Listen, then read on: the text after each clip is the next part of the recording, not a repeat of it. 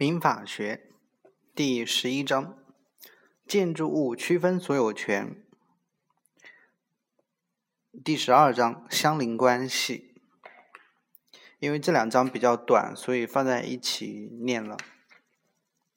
先看第十一章：建筑物区分所有权。高频考点：无所占分值，近五年来未考察。本章共分两个部分：一是建筑物区分所有权的概念，二是建筑物区分所有权的内容。先看概念。所谓建筑物区分所有，是指民事主体对于建筑物的有独立用途的部分的单独所有和对共有的部分的共同所有。建筑物区分所有权是。由专有部分所有权、共有部分的权利，以及因共同关系而形成的成员权所组成的复合性权利。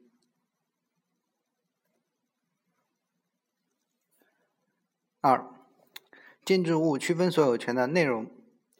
通说认为，建筑物区分所有权的内容包括区分所有建筑物。专有部分的单独所有权，共有部分的共有权，以及因区分所有权人的共同关系所产生的管理权。先看一，专有部分的单独所有权，这是这是指数人区分一建筑物而各有的那一部分。以此专有部分为客体的区分所有权，为各区分所有权人单独所有，在性质上与一般所有权并无不同，但此项专有部分与同一建筑物上其他专有部分有密切的关系，彼此休戚相关，具有共同的利益，因此区分所有人就专有部分的使用、收益、处分。不得违反各区分所有权人的共同利益。二、共有部分的共有权。共有部分是指区分所有的建筑物及其附属物的共同部分，及专有部分以外的建筑物的其他部分。对于共有部分的范围，需要注意的是：一、共有部分。既有由全体业主共同使用的部分，如地基、屋顶等；也有仅为部分业主共有的部分，如各相邻专有部分之间的楼板、隔墙；部分业主共同使用的楼梯、走廊、电梯等。其中，对于建筑区划内的道路之绿地、物业服务用房以及车位之车库的归属。我国物权法做了明确的规定。二、建筑区划内的道路属于业主共有，但属于城镇共同公共道路的除外。三、建筑区划内的绿地属于业主共有，但属于城镇公共绿地或者民事属于个人的除外。四、建筑区划内的其他公共场所。公用设施和物业服务用房属于业主共有。五、建筑区划内规划用于停放汽车的车位、车库，应当首先满足业主的需要。建筑区划内规划用于停放汽车的车位、车库的归属，由当事人通过出售、附赠或者出租等方式约定。占有业主共有的道路或者其他场地用于停放汽车的车位，属于业主共有。另外，物权法规定，业主对建筑物专有部分以外的共有部分享有权利并承担义务，但不得以放弃权利不履行义务。共有部分为相关业主所共有。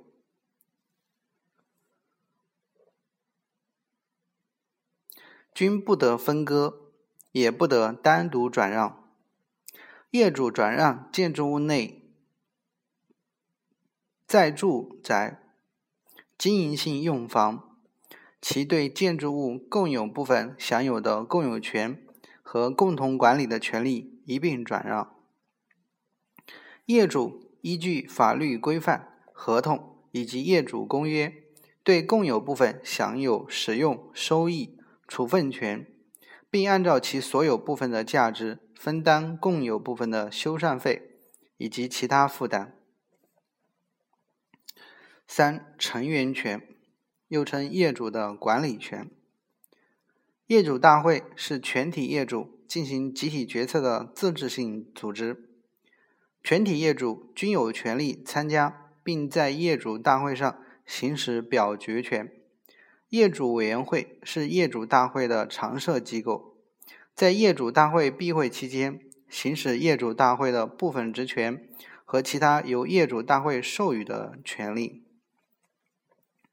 这里有三：一是必须由业主共同决定的事项；二是业主对于业主大会决议的撤销诉讼、撤销诉权；三是业主大会与业主委员会的排除妨害请求权。先看第一，必须由业主共同决定的事项。这里内容有七条，分别是：一、制定和修改业主大会议事规则；二、制定和修改建筑物及其附属设施的管理规约；三、选举业主委员会或者更换业主委员会成员；四、选聘和解聘物业服务企业。或者其他管理人。五、筹集和使用建筑物及其附属设施的维修资金。六、改建、重建建筑物及其附属设施。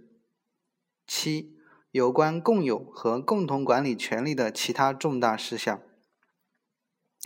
决定前项第五项和第六项规定的事项，应经专有部分。占建筑物总面积三分之二以上的业主，且占总人数三分之二以上的业主同意决定前款其他事项，应当经专有部分占建筑面积总面积过半数的业主，且占总人数过半数的业主同意。第二，关于撤诉、撤销诉权。业主大会或者业主委员会的决定对业主具有约束力。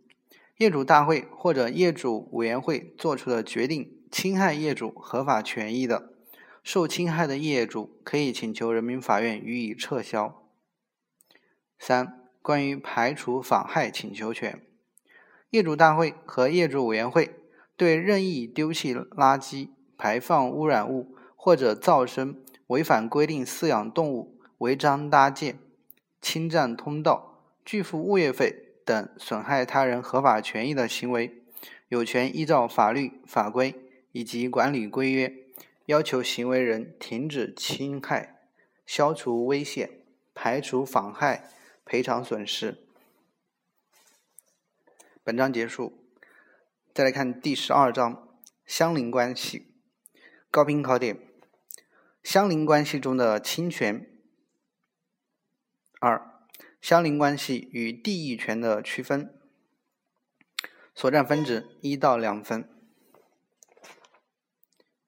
本章共分三节，三个部分：一是相邻关系的概念及特征；二是处理相邻关系的原则和具体依据；三是几种主要的相邻关系。先看第一，概念和特征。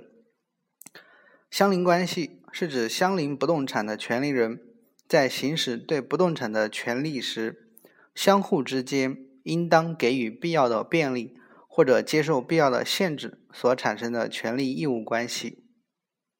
不动产的相邻关系具有以下几个特征，一共四个：一是主体方面，相邻关系发生在两个以上的不动产相邻的所有人或者使用人之间。二、客体方面，相邻关系的客体一般不是不动产和动产本身，而是由行使所有权或者所有使用权所引起的和邻人有关的经济利益或者其他利益。三、内容方面，相邻关系的一方相邻人有权要求他方提供必要的便利。四、相邻关系的发生常与不动产的自然条件有关，即两个以上所有人或者使用人的财产应当是相邻的。第二，处理相邻关系的原则和具体依据。物权法第八十四条规定，不动产的相邻权利人应当按照有利生产、方便生活、团结互助、公平合理的原则，正确处理相邻关系。物权法第八十五条规定，法律法规对处理相邻关系有规定的，依照其规定；法律法规没有规定的，可以依照当地习惯。三、几种主要的相邻关系。相邻关系的范围非常广泛，情况也很复杂。以下是根据物权法的规定和实践常见的相邻关系，具体可以参见物权法第八十六到九十二条。这里一共开列了六条，分别是相邻通行关系。相邻的管线安设关系，相邻的防险排污关系，相邻的用相邻的用水、流水、节水、排水关系，相邻的关照、通风、音响、震动关系，相邻的竹木归属关系。本章结束。